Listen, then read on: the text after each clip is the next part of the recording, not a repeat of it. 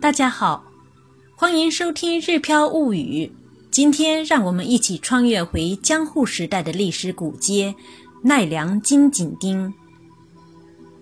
如果您现在所处的环境不方便收听我们的音频，您可以关注我的个人微信公众号“日飘物语”，里面不仅有非常详细的图文介绍，同时也附有音频。您可以跟着我的声音走进日本，了解日本的风土人情、旅游景点。同时，您也可以跟着我们的小易一起零基础学日语。我们在个人微信公众号“日飘物语”里等您。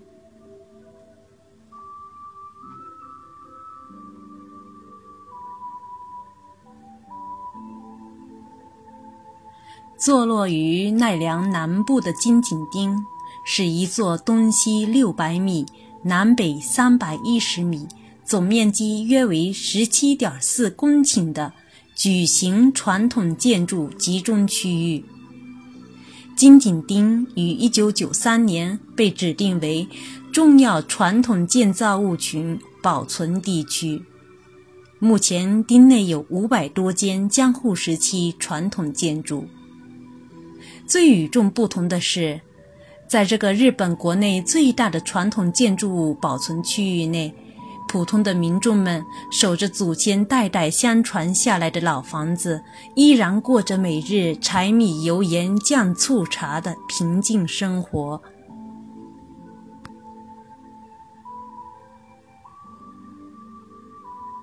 沿着朱红色的苏武桥进入金井町。仿佛瞬间坐上时光穿梭机，返回了江户时代。白色的墙壁，历经风吹雨打之后，几乎裸露在外的草泥墙，还有那在夕阳下泛着橙色光晕的木长条，每一座老房子似乎都是一本厚厚的历史书。吸引着人们驻足细品每一个岁月的印记。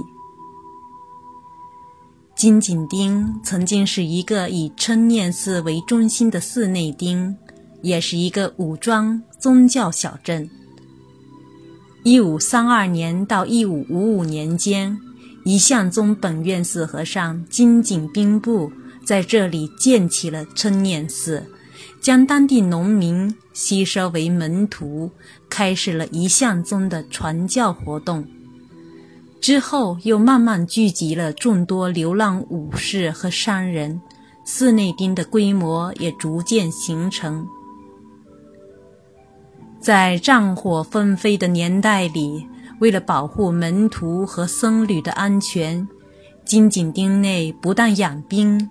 保卫町内民众生命财产安全，在着手建设时也充分考虑了防御的需求。金井町的周围被护城河包围，由木桥连接町内外，从町外无法窥探到町内的详细布局。町内东西南北道路交错，仿佛棋盘一般井然有序。但是每条道路的尽头又会是一个视野上的死角。在战国时代里，若有匪徒或外敌越过护城河攻入町内时，一定会在道路尽头踌躇而无法前行。纵使是在现代。若非有地图指引，也定会迷失在条条小巷之间。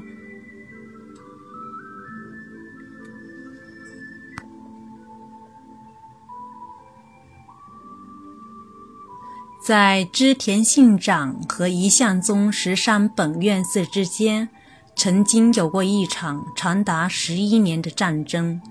成念寺作为一向宗的寺庙。自然而然站在了织田信长的对立面，因此金井町也曾有过抗击织田信长的历史。然而，骁勇善战的织田信长却未能攻破金井町。据世代执掌金井町事务的金西家后人介绍。当时对抗织田时，曾将外围防护从一层增加到了三层。紧邻金井町的萨盖市拥有当时非常先进的火炮技术。金井町有了萨盖市的先进武器支持，加之外围有三层防护，导致织田信长久久未能攻下金井町。然而，最终一向宗向织田信长投降了。一五七五年，通过三大茶师之一的金田宗久与明治光秀的暗中调节，金井町通过放弃武装力量，获得了织田信长的赦免，避免了因对抗过织田信长而被烧毁的命运。与此同时，还获得了自治权。解除武装之后的金井町开始了商业城镇的发展之路。十七世纪后期，成为了幕藩体制下幕府的领地，同时享有治安自治权。现在在金西家内部还能看到当初审判犯人、关押嫌疑犯的熏牢。精明能干的金井人。除木棉、造酒、酱油、味增、肥料等传统制造业之外，还开展了金融业务，一度还发行了金井纸币。金井町的经济得到了空前的发展，更享有“大河的财富有七成在金井”的美誉。据说江户时代初期。这里曾经有一千一百幢建筑，人口约有四千多人。在普通山村居民只有二三十户的年代里，房屋过千的金井町的规模令人啧舌。可以说，金井町是当时富甲一方的大镇。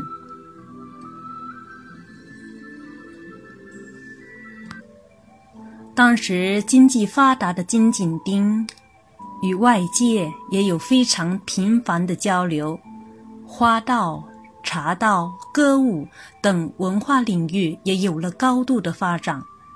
在金井的茶室里，曾接待过前往参拜吉野的丰臣秀吉。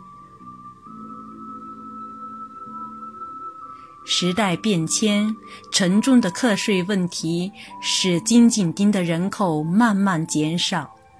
近代以后，周边铁道建设后，繁华中心也慢慢集中到了交通便利的地方。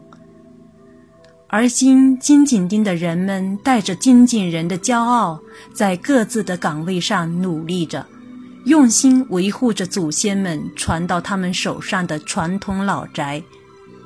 正因为有了他们的坚守，当我们走进今日的金井町时，依然能看到矗立在溪头、仿若城堡般的金西家，富有农家建筑特色的米谷家，具有浓郁商家住宅特色、曾接待过德仁皇太子的高木家等杰出的江户时期及传统建筑。有到日本关西一带游玩的朋友，不妨到金井町去走一走、看一看。您可以到和和家的酒铺里去尝一尝日本清酒的味道，也可以到横纲家的酱油铺里面坐一坐、闻一闻。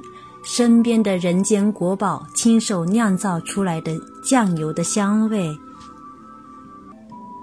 您可以到高木家听热情的老奶奶介绍江户时代的钱币，您还可以到金西家听女主人细细述说他们的祖先英勇对抗织田信长的历史。您还可以在金井町住下，体验当地民众的生活。